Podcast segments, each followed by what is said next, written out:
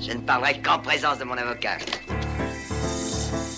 Je crois que l'émotion mondiale dépasse au fond les règles juridiques qui s'appliquent.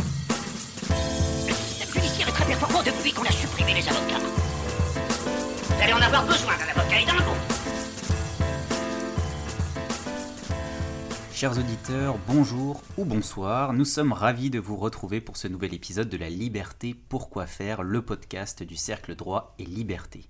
Je suis Alcide Lepoder et j'aurai le plaisir d'animer cette émission aujourd'hui qui sera notamment consacrée à la problématique posée par le passeport sanitaire. Je ne suis pas tout seul dans le studio aujourd'hui puisque sont également présents d'autres membres du cercle, dont Guillaume Leroy. Bonjour Guillaume. Bonjour Alcide. Et Thibaut Mercier, président du Cercle Droit et Liberté. Bonjour Thibaut. Bonjour Alcide, bonjour à tous. Nous accueillons également un nouvel intervenant avec nous, un de nos spécialistes en droit des affaires, Hugo Kerby. Bonjour Hugo. Bonjour Alcide, bonjour à tous. Alors vous commencez à y être accoutumés, nous débuterons cette émission par notre traditionnelle gazette d'actualité juridico-politique, car d'actualité, il en a été question ces dernières semaines et nous y porterons un regard sans concession. Nous passerons ensuite à la minute culture juridique qui sera consacrée aujourd'hui au sujet de l'état de droit. Après cet agréable moment de culture, en compagnie de Thibaut Mercier, la discussion du jour sera consacrée au passeport vaccinal dont la mise en place semble imminente.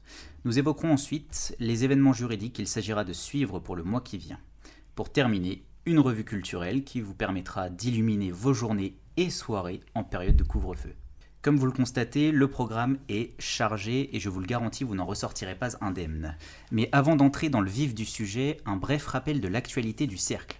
Puisque depuis notre dernière émission, un mois déjà, nombreuses sont les actualités concernant le cercle.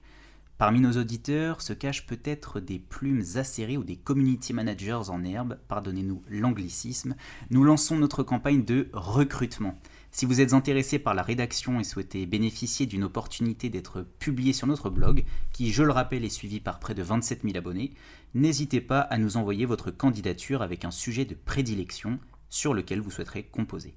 Nous cherchons aussi des personnes désireuses d'animer nos réseaux sociaux, donc n'hésitez pas à nous contacter sur notre site internet. Autre actualité, le Cercle Droit Liberté a déposé une pétition devant le Parlement européen pour exiger la constitution d'une commission d'enquête relative aux atteintes aux libertés publiques survenues dans le cadre de la lutte contre la Covid-19.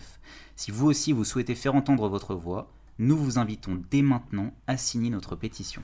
Vous trouverez le lien vers cette pétition dans la description de cet épisode ou sur nos différents réseaux sociaux Facebook, Twitter et Instagram. Enfin, le Cercle Droit et Liberté s'engage sur le terrain culturel. Nous lançons les inscriptions pour le séminaire de formation du campus des libertés publiques qui se tiendra du 25 au 27 juin prochain. Ce campus est l'occasion de venir se former auprès des personnalités engagées, des magistrats, des avocats, mais également des professeurs d'université, des journalistes, et perfectionner sa capacité à exprimer ses convictions et défendre ses libertés avec efficacité. Chers auditeurs, ne tardons plus, installez-vous confortablement, passons maintenant au vif du sujet. Voici la Gazette. It's me. J'ai des bonnes nouvelles pour vous. Thibaut, il me semble que tu souhaites évoquer les ressorts de l'affaire Sarah Halimi. Écoutez, je crois qu'il faut raison garder là. Toi, tu vas ta gueule fermée. Oui, merci Alcide. Je voudrais revenir euh, pour commencer cette gazette sur une affaire difficile qui a fait couler beaucoup d'encre.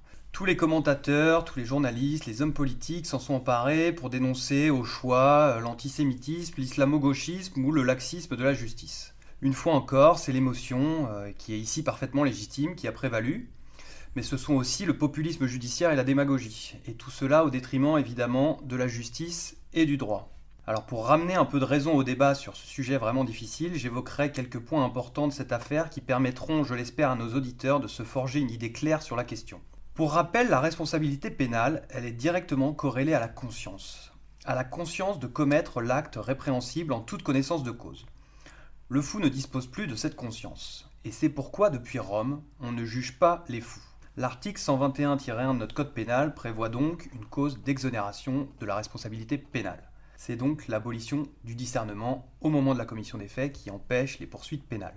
Dans cette affaire, je le rappelle, sept experts psychiatres assermentés ont été chargés de l'expertise. Six experts ont conclu à l'abolition du discernement et le dernier à l'altération du discernement chez Traoré. Un de ces experts, Paul Bensoussan, s'est d'ailleurs exprimé dans un entretien accordé au magazine Marianne ou encore sur la chaîne d'information i24 News, et il a déclaré avoir été peiné et indigné par les reproches et l'incompréhension d'une partie de la communauté juive dont il fait partie d'ailleurs. Il a ajouté qu'il ne comprenait pas en quoi le fait qu'un expert soit juif devait l'influencer dans sa lecture d'un crime ou d'un délit. Par ailleurs, cet expert relève que la presse a fait un raccourci dangereux dans cette affaire. Car contrairement à ce qui a été dit, on ne sait pas si le trouble délirant de Traoré a été induit par le cannabis, et encore moins si Traoré a volontairement fumé pour abolir son discernement. Donc non, messieurs les futurs criminels, il ne suffira donc pas de fumer un joint avant de commettre vos actes pour ne pas voir votre responsabilité engagée. Enfin, il est important de rappeler que Kobili Traoré n'est pas en liberté. Il a bien été mis hors d'état de nuire puisqu'il a été interné dans une unité psychiatrique pour malades difficiles, où il refait d'ailleurs des bouffées délirantes. En l'espèce donc, le juge s'est conformé au droit et non à l'émotion.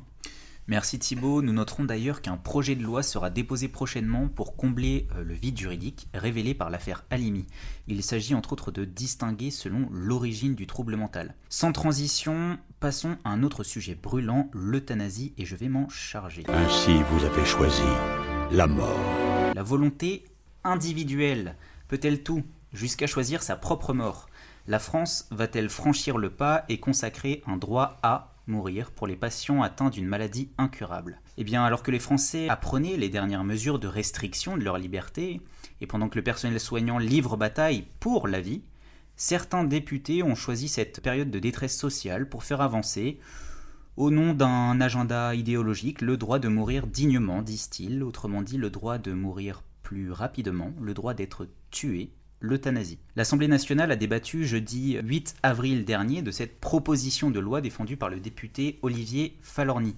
Plus précisément, qu'en est-il du texte? Le texte, et je cite, veut permettre à une personne capable et majeure, en phase avancée ou terminale d'une affection grave et incurable, ne pouvant être apaisée ou jugée par elle insupportable, de recourir à une assistance médicalisée active à mourir. Mais quel est le cadre législatif actuel en matière de fin de vie? Eh bien, il est formé principalement de deux lois successives, la loi Leonetti et Claes-Leonetti. La première, la loi Leonetti de 2005, est venue consacrer un cadre législatif spécifique à la fin de vie. Cette loi a entre autres introduit l'interdiction de l'obstination déraisonnable et les directives anticipées. La loi Claes-Leonetti, qui nous intéresse plus particulièrement, celle de 2016, conserve la même philosophie et n'autorise pas l'euthanasie.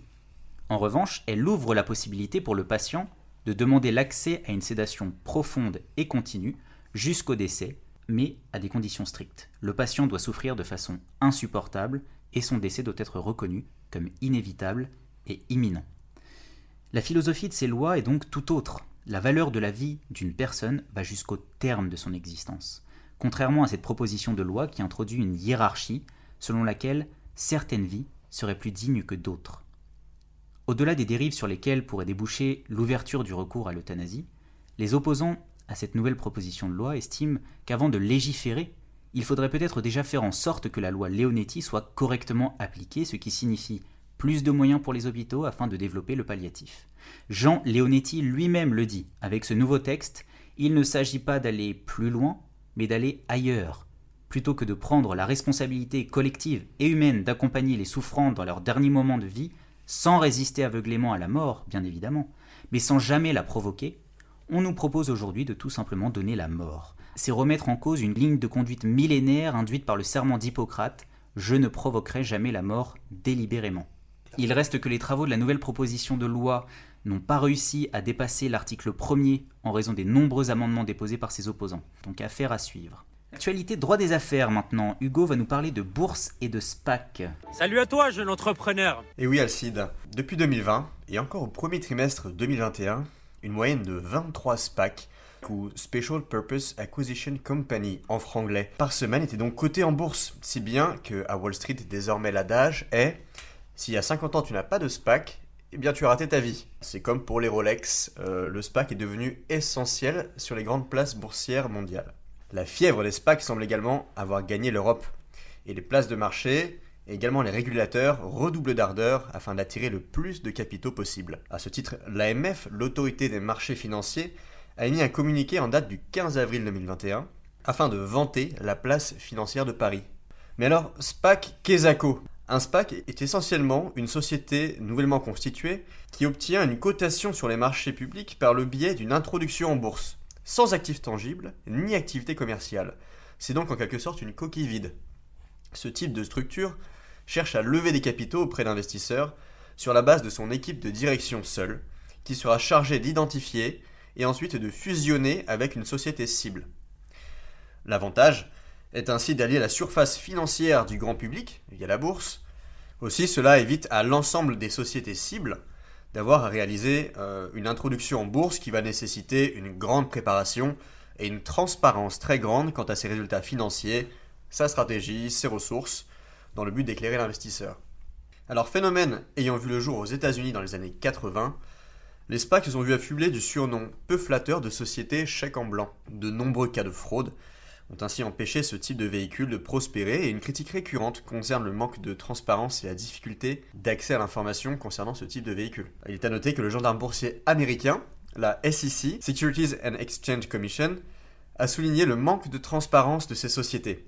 Il serait à ce titre opportun que le gendarme boursier européen, l'ESMA, se saisisse également du sujet, et que les parlements nationaux, notamment le Parlement français, puissent réfléchir à ce nouvel outil du capitalisme dans un souci de protection de l'investisseur et d'un accès à une information sincère et véritable, afin d'éviter de signer à tout bout d'ordre des chèques en blanc. Merci Hugo, sujet d'affairiste un peu technique. Sachez que dès le prochain épisode, une rubrique spéciale droit des affaires sera prévue à notre podcast. Euh, Guillaume, maintenant il me semble que tu veux nous parler de la nouvelle loi sur la dignité en prison. Qu'en est-il? Mais tu n'es pas en prison? Et non. Pas cette semaine. Tu sais, pour moi, la prison, c'est un peu comme une maison de campagne. Je n'y vais que pour m'y reposer. Le 8 avril dernier, la loi sur la dignité en prison a été promulguée. Ce texte a été adopté en réaction à l'arrêt rendu par la Cour européenne des droits de l'homme le 30 janvier 2020 et qui a condamné la France pour conditions de détention indignes et relève l'absence de recours effectif pour y remédier. La Cour de cassation et le Conseil constitutionnel ont tous deux pris acte de cette décision et ont enjoint à l'État de prévoir un recours juridictionnel effectif en cas de détention dans des conditions indignes. C'est désormais chose faite avec cette loi puisqu'elle prévoit l'ouverture d'un recours pour tout détenu qui estime que ses conditions de détention ne respectent pas l'article 3 de la Convention européenne des droits de l'homme. Concrètement, si le recours est fondé, alors le juge aura trois possibilités. Premièrement, il pourra décider du transfèrement du détenu vers un autre établissement. Il pourra aussi décider de la mise en liberté immédiate seulement dans le cas d'une personne placée en détention provisoire. Et enfin, il peut aussi proposer qu'un aménagement de peine soit prononcé pour un détenu définitivement condamné. Cette décision du juge des libertés et de la détention en matière de détention provisoire ou du juge d'application des peines, si la condamnation est définitive, est susceptible d'appel. Merci Guillaume. Transition avec Thibaut qui va évoquer un nouvel aspect de la crise sanitaire. Vous êtes unis par Dieu dans le sacrement du mariage. Oh, ça va maintenant Oui, très rapidement, je voulais évo- évoquer une décision passée quasiment inaperçue euh, du Conseil d'État. Décision qui ne traite pas d'un sujet décisif, mais qui est pourtant assez étonnante au vu du contexte sanitaire actuel. Alors, dans sa décision rendue publique le 9 avril dernier, le Conseil d'État a ordonné que la circulaire du Premier ministre limitant les entrées sur le territoire national pour cause de crise sanitaire ne s'applique pas aux étrangers qui souhaitent venir se marier en France. Le Conseil d'État estime donc qu'il s'agit d'une atteinte disproportionnée à la liberté du mariage et qu'il doit être permis pour un étranger de venir sur le territoire français pour se marier, malgré les restrictions sanitaires imposées aux citoyens français. Étonnant en effet, quand on connaît la propension d'ailleurs du Conseil d'État à plutôt venir valider les atteintes aux libertés des citoyens français durant cette crise. Bref. Autre sujet, et j'enchaîne, conflit d'intérêts à la Cour européenne des droits de l'homme. Je me réjouis que vos intérêts ne se heurtent pas aux miens. Je vous remercie. Le comité des ministres du Conseil de l'Europe a dû se pencher sur trois questions posées par des parlementaires européens. Comment remédier à la potentielle conflit d'intérêts des juges à la Cour européenne des droits de l'homme? Comment restaurer l'intégrité de la Cour européenne des droits de l'homme? Et comment remédier aux problèmes systémiques, rien que ça, des conflits d'intérêts entre ONG et juges de la Cour européenne des droits de l'homme? Mais que se passe-t-il à la CEDH Eh bien, c'était il y a un an. Un rapport du Centre européen pour le droit et la justice, le CLJ, dénonçait la surreprésentation d'une poignée d'ONG, notamment l'ONG Open Society de George Soros, parmi les juges de la CEDH. Plus précisément, plusieurs situations de conflit d'intérêts ont été relevées. Sur la centaine de juges ainsi qui ont siégé à la CEDH depuis 10 ans, puisque le rapport porte sur la période 2010-2019, 22 d'entre eux émanaient directement d'une même ONG ou d'associations financées par cette ONG, l'Open Society. 88 affaires ont été recensées dans lesquelles l'une des ONG affiliées à l'Open Society était impliquée avec au moins un des juges saisis émanant de la même association. Autrement dit, la question du parti pris idéologique et de l'impartialité des juges de la CEDH se pose sérieusement. Il reste que les premiers effets bénéfiques de ce rapport apparaissent au sein du Conseil de l'Europe. D'une part, les ambassadeurs des 47 États membres du Conseil de l'Europe viennent d'adopter un texte officiel admettant la véracité du rapport de l'ECLJ, et surtout, on fait part de leur décision de réévaluer l'efficacité du système actuel de sélection et d'élection des juges de la Cour d'ici fin 2024. Enfin, deuxième effet bénéfique, le 20 avril 2021, l'Assemblée parlementaire du Conseil de l'Europe a élu le nouveau juge à la CEDH au titre de la Belgique. Et parmi les trois candidats proposés par le gouvernement belge figurait une juriste salariée de l'Open Society.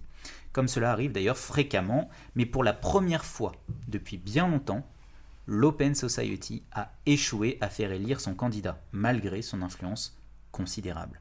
Sortons de l'Europe maintenant pour revenir aux juridictions suprêmes hexagonales, avec un arrêt important de la Cour de cassation. Hugo, il me semble que tu veux nous en parler. La fraternité? Qu'est-ce que tu sais de la fraternité? Oui, tout à fait, Alcide. Alors, effectivement, on, est, on est bien loin d'ESPAC, mais c'est tout aussi important, si ce n'est même peut-être plus. Liberté, égalité, fraternité. Cette devise a été récemment mise à l'honneur à travers la saga judiciaire de Cédric Héroux, agriculteur de la vallée de la Roya, aux confins de la France et de l'Italie. Il a été notamment reproché à M. Héroux d'avoir apporté une aide active aux migrants entrés illégalement sur le territoire français et à ce titre fait bénéficier de près de 200 migrants et eh bien, de ses services. Alors après une première instance, un appel, puis un pourvoi en cassation en 2018 ayant donné lieu un renvoi devant une juridiction de second degré, après une QPC, la Cour d'appel de Lyon a abouti à une relaxe en mai 2020 du chef d'inculpation d'aide au séjour irrégulier. Le parquet a fait appel de cet arrêt et les juges du quai de l'horloge ont sonné le glas de l'affaire en confirmant la relaxe de la Cour d'appel par un arrêt en date du 31 mars 2021. La Cour, en concluant à l'exception d'immunité humanitaire, découlant notamment du principe de fraternité, reconnu par les sages du Conseil constitutionnel à l'occasion de la QPC de 2018, a ainsi consacré le militantisme humanitaire comme un acte totalement désintéressé. Alors cette création prétorienne interroge, en ce qu'il ne semble pas résulter des constituants ni même du législateur, qu'une force juridique ait dû être donnée notamment au principe de fraternité, si beau soit-il. Peut-on y voir une nouvelle preuve d'un gouvernement des juges C'est l'avis de plusieurs auteurs qui voient, eux, un coup de force idéologique. Aussi célébré comme la victoire de la fraternité sur le soi-disant délit de solidarité, cet arrêt de la Cour de cassation acte que, dans notre droit, aucune poursuite pénale ne peut être engagée à l'encontre d'une personne qui aurait aidé un migrant en situation irrégulière. Mais si cette solution, pleine de bons sentiments, peut sembler par certains égards louable d'humanité, vient se poser la question de l'intérêt d'établir des frontières, du statut d'étranger en situation irrégulière, ou encore de l'étendue de la dite fraternité. Merci Hugo pour ces éclaircissements bienvenus. Il me semble que Guillaume, tu souhaites nous parler euh, de la décision en appel concernant la créatrice du euh, hashtag Balance ton porc, c'est ça? Vous êtes un porc. D'ailleurs, vous avez une tête de porc. Tout à fait, Alcide. Elle a été d'ailleurs relaxée en appel. Elle a été poursuivie pour diffamation après avoir accusé sur Twitter son ancien employeur qui, selon ses dires, l'aurait harcelé sexuellement. Dans le même tweet, elle invitait toutes les victimes de tels comportements à dénoncer publiquement leur harceleur une initiative qui a d'ailleurs connu un certain succès sur les réseaux sociaux. Sauf qu'une dénonciation aussi grave peut être constitutive du délit de diffamation si son auteur ne peut prouver la véracité de ses propos. C'est d'ailleurs ce qu'avaient reconnu les juges de première instance en considérant que Mme Muller avait dépassé les limites de la liberté d'expression et l'avait condamnée à verser 15 000 euros de dommages et intérêts à son ancien employeur. Cette décision n'était manifestement pas du goût de la Cour d'appel, qui a relaxé la tweeteuse au motif qu'elle n'a jamais imputé à Éric Brion un harcèlement sexuel au travail, mais simplement un comportement inapproprié, et que ces propos avaient été publiés dans le cadre d'un débat d'intérêt général. Certains avocats ont dénoncé cette décision comme un encouragement à la délation hors des règles du droit, qui, je le rappelle, ne prévoit ni lynchage en place publique, ni justice pénale privée. Eh bien merci messieurs pour ces contributions qui seront, je le sais, très utiles à nos auditeurs. C'est désormais le moment de passer à la minute culture juridique qui portera ce mois-ci sur la notion d'état de droit, ce qui nous permettra, à la manière d'un diptyque, d'enchaîner le mois prochain sur la notion de démocratie illibérale. Je laisse donc la parole à Thibault. En 2016, dans un entretien donné au Figaro, Dominique de Villepin déclarait que l'erreur centrale de nos démocraties était l'abandon du politique. Selon lui, les élites internationales vivent depuis 25 ans dans l'illusion de la mort du politique. Si l'économisme a voulu faire croire que l'économie était au-delà du politique, le juridisme a voulu placer l'état de droit au-dessus de l'État. L'ancien Premier ministre avait alors remarqué les limites de la démocratie moderne et les problèmes posés par le principe devenu désormais intangible de l'état de droit. Qu'est-ce que cet état de droit? Dans nos sociétés occidentales modernes, la démocratie n'est plus le régime qui consacre la souveraineté du peuple, mais plutôt le régime qui garantit les droits de l'homme. Droits de l'homme qui ne reconnaissent pas le citoyen d'un État particulier, mais seulement l'homme d'une humanité abstraite. Et pour respecter au mieux ces droits de l'homme, l'État doit donc être contrôlé le plus strictement possible par une série d'entraves juridiques, comme la séparation des pouvoirs chers à Montesquieu, ou encore la justiciabilité des actes de l'État. C'est donc ça le fameux État de droit. Cet État de droit implique donc la primauté du droit sur le pouvoir politique et consacre le pouvoir des lois comme norme s'imposant à chacun et notamment aux dirigeants politiques. L'appareil étatique est donc assigné à la défense des seuls droits de l'homme, et il s'agit ainsi de protéger l'individu contre un État qui aurait la tentation d'abuser de son pouvoir. En conséquence de cela, notre droit, et donc notre gouvernement, n'est plus soumis ni à la volonté du peuple, ni à un ordre naturel supérieur, mais à la métaphysique des droits de l'homme. C'est donc un droit abstrait, déraciné, universel qui prévaut, et c'est un petit peu la fin des particularismes culturels qui vont donc céder devant un droit autonome et universellement applicable en tout temps, toute situation et surtout territoire. Pour rappel, l'idéologie des droits de l'homme ne reconnaît, ne reconnaît que deux réalités politico-juridiques, l'humanité et l'individu. Or, le politique s'articule sur ce qui se situe entre ces deux notions, les peuples, les cultures, les États, les territoires, les corps constitués. Nous assistons donc au développement d'ordres juridiques non démocratiques, on peut citer la Cour européenne des droits de l'homme, le Haut Commissariat des Nations Unies aux droits de l'homme ou encore la Commission de Venise. En conclusion, la question à se poser pourrait être la suivante. Comment un peuple peut-il défendre ses intérêts si son gouvernement n'a plus l'indépendance nécessaire pour fixer lui-même ses grandes orientations? Voilà Là c'est pro Là je comprends Merci Thibaut. Alors avant de passer à la discussion du jour, je vous rappelle que vous écoutez le podcast du Cercle Droit et Liberté et j'en profite pour vous inviter à aller faire un tour sur notre site internet www.cercledroitetliberté.fr afin d'y suivre d'ailleurs nos dernières actualités, nos vidéos, nos analyses et nos recensions d'ouvrages, etc., etc. Vous connaissez la musique. C'est le moment maintenant d'une courte pause avant d'attaquer notre débat. Pas de à rendre et vive la liberté, allez salut hein Ah, la liberté, c'est rien chouette. Messieurs, c'est l'heure de notre discussion mensuelle qui portera aujourd'hui sur la question de la vaccination obligatoire et du passeport vaccinal. Vous êtes vacciné contre le tétanos? Je suis vacciné contre tout. Et si nous devions nous munir d'un passeport vaccinal pour pouvoir nous déplacer librement? Le gouvernement envisage de mettre en place un pass sanitaire pour fréquenter restaurants, musées, et autres lieux culturels, tandis que l'UE a déjà annoncé l'arrivée cet été d'un pass pour les voyages. Une solution qui pourrait, nous dit-on, permettre de retrouver une vie normale, mais qui suscite le débat. De fait, subordonner tout déplacement à la présentation d'un passeport vaccinal revient en réalité à contraindre toute personne à se faire vacciner sous peine de ne pas avoir les mêmes droits que les autres. Le sujet est passionnant et pose de nombreuses questions de droit, la vaccination obligatoire, la conciliation avec nos libertés, eh bien, ne tardons plus. L'instauration de ce passeport vaccinal, c'est-à-dire, terminologiquement, l'exigence de la détention d'un document officiel justifiant la réalisation d'un vaccin, est-elle compatible avec nos libertés publiques? Telle est la question.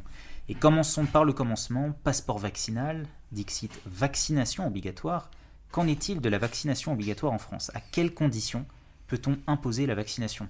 Thibault alors la vaccination obligatoire existe déjà en France. Rien de nouveau de ce côté-là. Avant, il y avait trois vaccins obligatoires, diphtérie, tétanos, poliomyélite. En 2018, huit nouveaux vaccins ont été imposés aux enfants pour accéder aux crèches et aux écoles. C'est déjà le début d'un passeport sanitaire. Euh, on a rajouté par exemple le vaccin contre la coqueluche, l'hépatite B, la rougeole, les oreillons, la rubéole. Euh, Pour le Conseil d'État, dans un arrêt du 6 mai 2019, l'étendue à 11 vaccins de l'obligation de vaccination ne porte pas une atteinte excessive au droit au respect de la vie privée et familiale qui est protégé par l'article 8 de la Convention européenne de sauvegarde des droits de l'homme. Le Conseil d'État est venu nous préciser dans quel cadre s'effectuait son contrôle de proportionnalité à propos de cette ingérence litigieuse dans euh, nos droits, le droit à notre vie privée et familiale. Le Conseil d'État nous dit qu'il doit ainsi exister un rapport suffisamment favorable entre d'une part la contrainte et le risque présenté par la vaccination pour chaque personne vaccinée, et d'autre part le bénéfice qui en est attendu tant pour l'individu que pour la collectivité dans son entier, y compris ceux de ses membres qui ne peuvent pas être vaccinés, compte tenu, notons-le bien, à la fois de la gravité de la maladie, de son caractère plus ou moins contagieux, et surtout de l'efficacité du vaccin et des risques ou effets indésirables qu'il peut présenter. Alors, moi, chose que j'aimerais ajouter à ce que tu dis, Thibaut, c'est que dans un premier temps, il faut faire un réel distinguo entre vaccination forcée et vaccination obligatoire.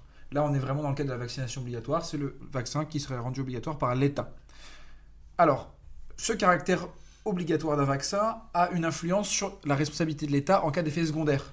Si le vaccin est rendu obligatoire, alors la responsabilité de l'État pourra être attaquer sans faute. en fait, il faut, si le vaccin est obligatoire, alors il suffit simplement de démontrer que les effets secondaires sont dus au vaccin.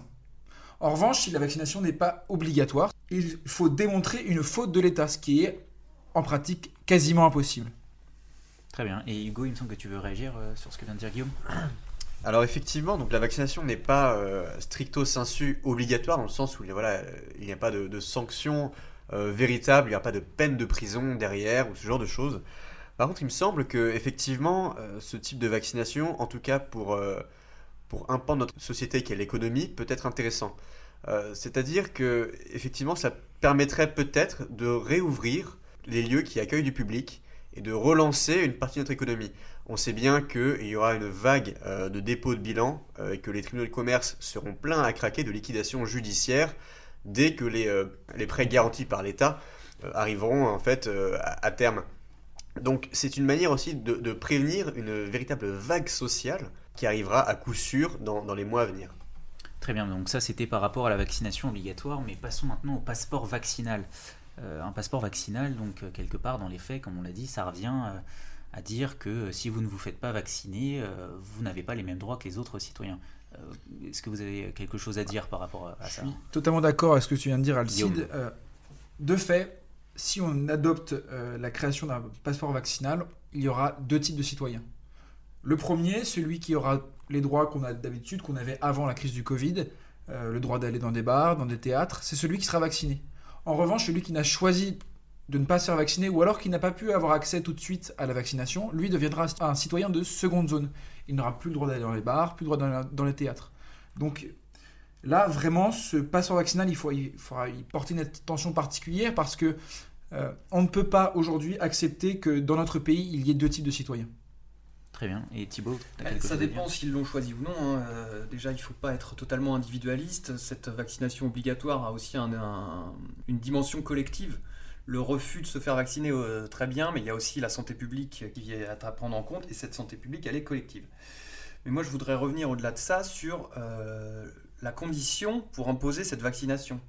Parce que le Conseil d'État, il a, validé la vaccination obligatoire, euh, notamment quand ça permettait d'atteindre l'immunité collective. C'était dans sa décision de 2019. Mais là, est-ce que les vaccins contre la Covid-19 ou les vaccins permettent d'atteindre cette immunité collective euh, Pour l'instant, on ne le sait pas. Les experts nous disent que euh, on ne sait pas encore. Même les laboratoires eux-mêmes ne disent qu'ils ne le savent pas encore. L'OMS également nous l'a dit. Alors, le, ce qui est drôle, c'est le Conseil d'État et le gouvernement. Puisqu'il y a eu une procédure euh, en mars dernier devant le Conseil d'État avec un octogénaire qui était vacciné et qui voulait sortir de son EHPAD, sortir de son EHPAD et pouvoir ne plus être soumis aux mesures de restriction sanitaire. Eh bien, les conclusions du gouvernement dans cette affaire qui ont été reprises par le Conseil d'État ont indiqué que l'efficacité des vaccins est partielle ou encore que les personnes vaccinées peuvent développer des formes peu graves, voire ne pas être symptomatiques et diffuser tout de même le virus. Alors on repassera pour l'immunité collective, vous voyez Guillaume. En plus, c'est incompréhensible parce qu'aujourd'hui même, le Haut Conseil de Santé publique a dit que les personnes vaccinées pouvaient retirer euh, leur masque en intérieur dans le cadre familial. Alors là, pour le coup, il y a un grand quiproquo. Personne ne comprend trop ce qu'on ce qu'on peut faire avec ce vaccin finalement. Oui, c'est assez surprenant. Hugo, il me semble que tu veux réagir. Oui, effectivement. Bon, par rapport à ce, à ce, ce bref communiqué euh, du Haut Conseil euh, de la santé euh, publique, bon. Personne n'y croit que chacun avait son masque, voilà, dans le cadre, dans le cadre familial. Par contre, pour ce qui est du, du pass sanitaire et du passeport sanitaire, euh, on voit bien aussi que c'est effectivement une mesure qui a été plus ou moins initiée euh, par l'Union européenne. Euh, voilà, l'Union européenne, Bruxelles, a, créé ce, passeport sanitaire qui sera lancé donc en juin, si, j'ai bien compris. Effectivement, en fait, la plupart des États vont désormais sortir également leur version du pass sanitaire européen. Je trouve que ça manque un peu de subsidiarité ici. Et effectivement, si un État est récalcitrant au fait d'imposer un passeport sanitaire, euh, eh bien, il pourrait peut-être se voir privé de, de, part du plan de relance européen, ou peut-être même, euh, je ne sais pas, voir une, une sanction imposée euh, concernant l'État de droit, concernant ses citoyens, ou autre chose. Cela est d'autant plus, d'autant plus dommageable qu'il faut le rappeler, l'Union européenne n'a pas la compétence de la santé. Alors, elle n'a pas la compétence de la santé, mais elle a la compétence en matière de transport. C'est pour ça qu'elle veut faire un passeport sanitaire pour le tourisme. Euh, alors, c'est vrai que le passeport sanitaire, ça existe. Par exemple, quand on va en Afrique, euh, on est obligé de se faire vacciner dans certains pays contre le paludisme. Euh, c'est des maladies qui sont un peu plus mortelles que la Covid, qui, rappelons-le tout de même, a un taux de mortalité de 0,05%. Et il faut faire aussi un distinguo entre passeport sanitaire, qui permet de traverser les frontières. D'ailleurs, ce passeport sanitaire sera certainement présenté dans un projet de loi qui sera présenté en Conseil des ministres le 28 avril prochain qui a été repris par Public Sénat, il nous prévoit euh, euh, la possibilité de mettre en place ce passeport pour quitter la France ou entrer en France. Mais il y a aussi autre chose que l'État plus ou moins nous prépare, c'est le pass sanitaire, et ça c'est un peu plus grave, c'est-à-dire à, l'intérieur même du territoire où on ne pourrait pas accéder au restaurant, on ne pourrait pas accéder au cinéma. Euh, évidemment, comme a dit Guillaume tout à l'heure, ça pose un problème d'égalité, notamment du fait que pour l'instant, aucun pays européen n'a été en mesure de vacciner l'ensemble de sa population. Effectivement, tu parlais d'un pass imposé par l'État, mais euh, qu'en est-il? C'est une société privée Parce qu'on a vu pas mal de, sociétés euh, aériennes vouloir imposer, euh, enfin soumettre, subordonner les voyages par la présentation d'un passeport vert, d'une vaccination. Qu'en est-il de ça? Alors, Si c'est une société privée, est-ce qu'ils ont le droit de le faire? À l'étranger, je ne connais pas les droits, mais en France, c'est totalement interdit pour une société puisque ça serait une discrimination fondée sur l'état de santé et le refus d'un service fondé sur l'état de santé. Euh, vous ne pourrez pas prendre l'avion parce que vous n'avez pas été capable de justifier euh, de votre, de votre vaccination, donc ça serait un délit pénal. Et, euh, d'ailleurs, ça pose aussi des questions de données médicales, de, de, secret médical et de, de, conservation de ces données personnelles. Très bien. Et Guillaume, il me semble que tu veux dire quelque chose. J'allais juste ajouter sur ce que disait Thibault. Enfin, je, je rebondis. Effectivement, normalement, une société n'a pas à demander un extrait du dossier médical, tout simplement. Donc, c'est complètement interdit. C'est le respect de la vie privée. Bah, totalement. Parfait, messieurs. Eh bien, nous clôturons maintenant ces discussions euh, qui auront peut-être donné, euh, je l'espère, quelques pistes de réflexion à nos auditeurs. Passons maintenant à une nouvelle rubrique sur les sujets à venir, les projets et propositions de loi, les réformes. Et il me semble, Guillaume, que tu souhaites nous parler euh, du vote au Sénat sur l'organisation du référendum climat.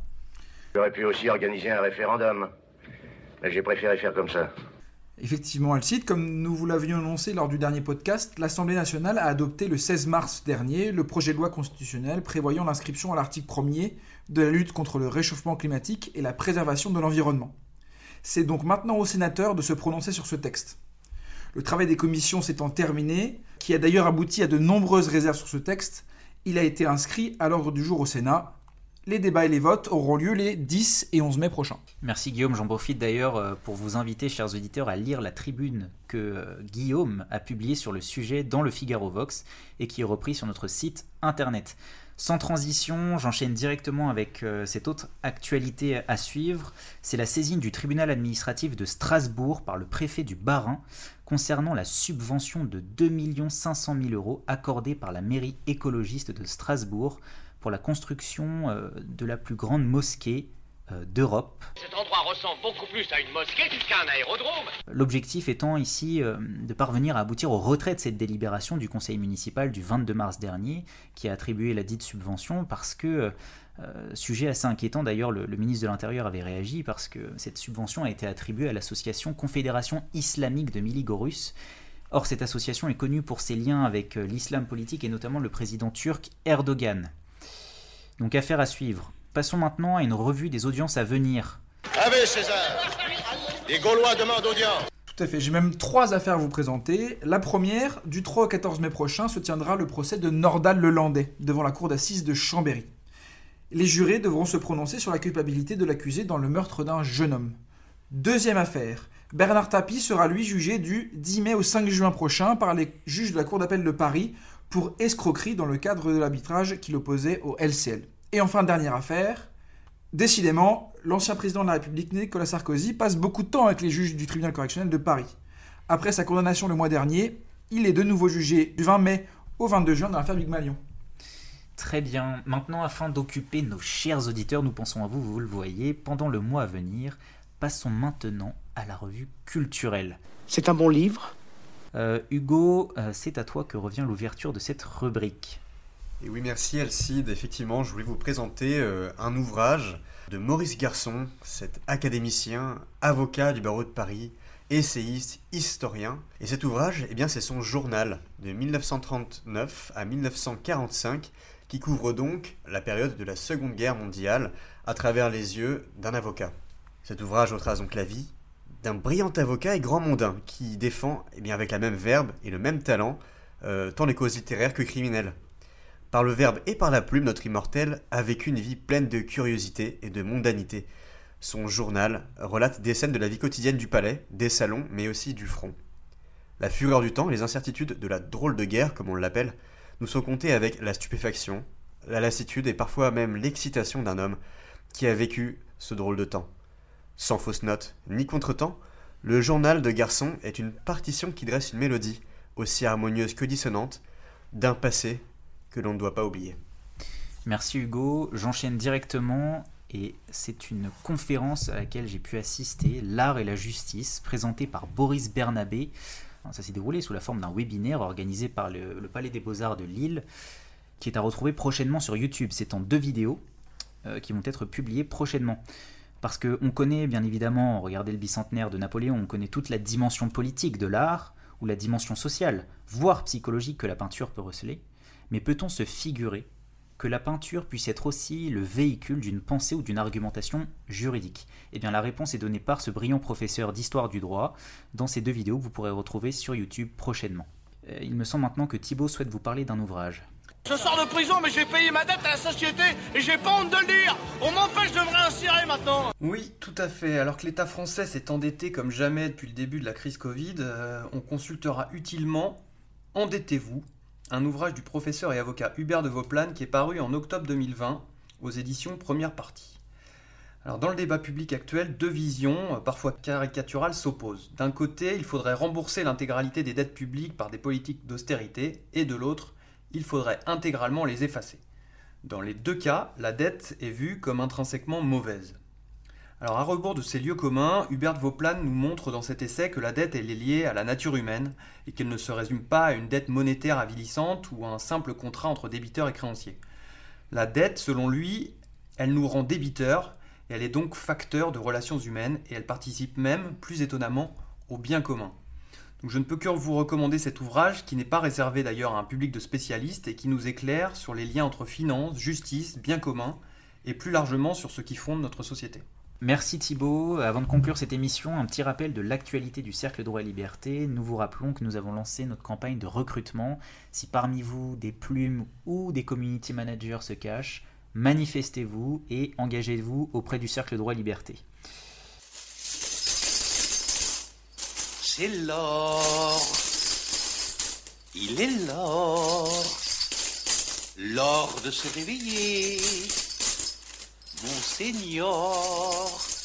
Effectivement, je vais faire mon Don Saluste. Chers auditeurs, c'est l'heure de la quête. Nous vous rappelons que le Cercle Droit Liberté est une association apartisane qui refuse tout financement public et ne vit que grâce à la générosité de ses donateurs. Si vous aimez nos actions, soutenez-nous en vous rendant sur notre site internet rubrique Faire un don. Ce don sera d'ailleurs défiscalisable à hauteur de 66% de votre impôt sur le revenu. Alors n'hésitez pas, soutenez-nous.